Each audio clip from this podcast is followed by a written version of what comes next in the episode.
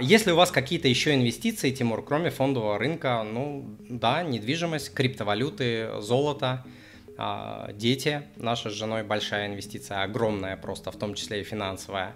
А, инвестиции в себя ежедневные, это физические, а, инвестиции в свое здоровье, в свою голову, в свои знания, духовное, карьерное, это всякие консультации, наставничество, я их тоже беру. Да, есть у меня инвестиции, конечно, помимо фондового рынка. А, потому что инвестировать все в фондовый рынок тоже неправильно. Фондовый рынок тоже нужно а, диверсифицировать.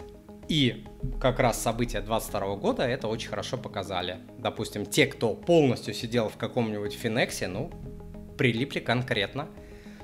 Прилипли конкретно.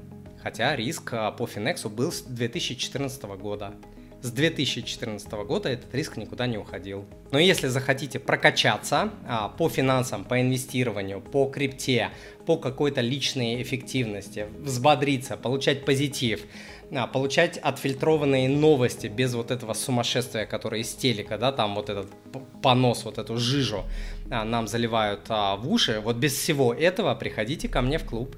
Это платная история, но платные истории, они окупаются. А, если вы не инвестируете в свое образование, а, то ничего у вас по деньгам, по инвестициям расти не будет. Задайте себе э, вопрос, сколько денег вы потратили на, на а, э, свое образование в области финансов и инвестирования за последние год, два, три. Если ваш ответ ноль, ваш результат ноль будет. Всегда. Все, очень просто.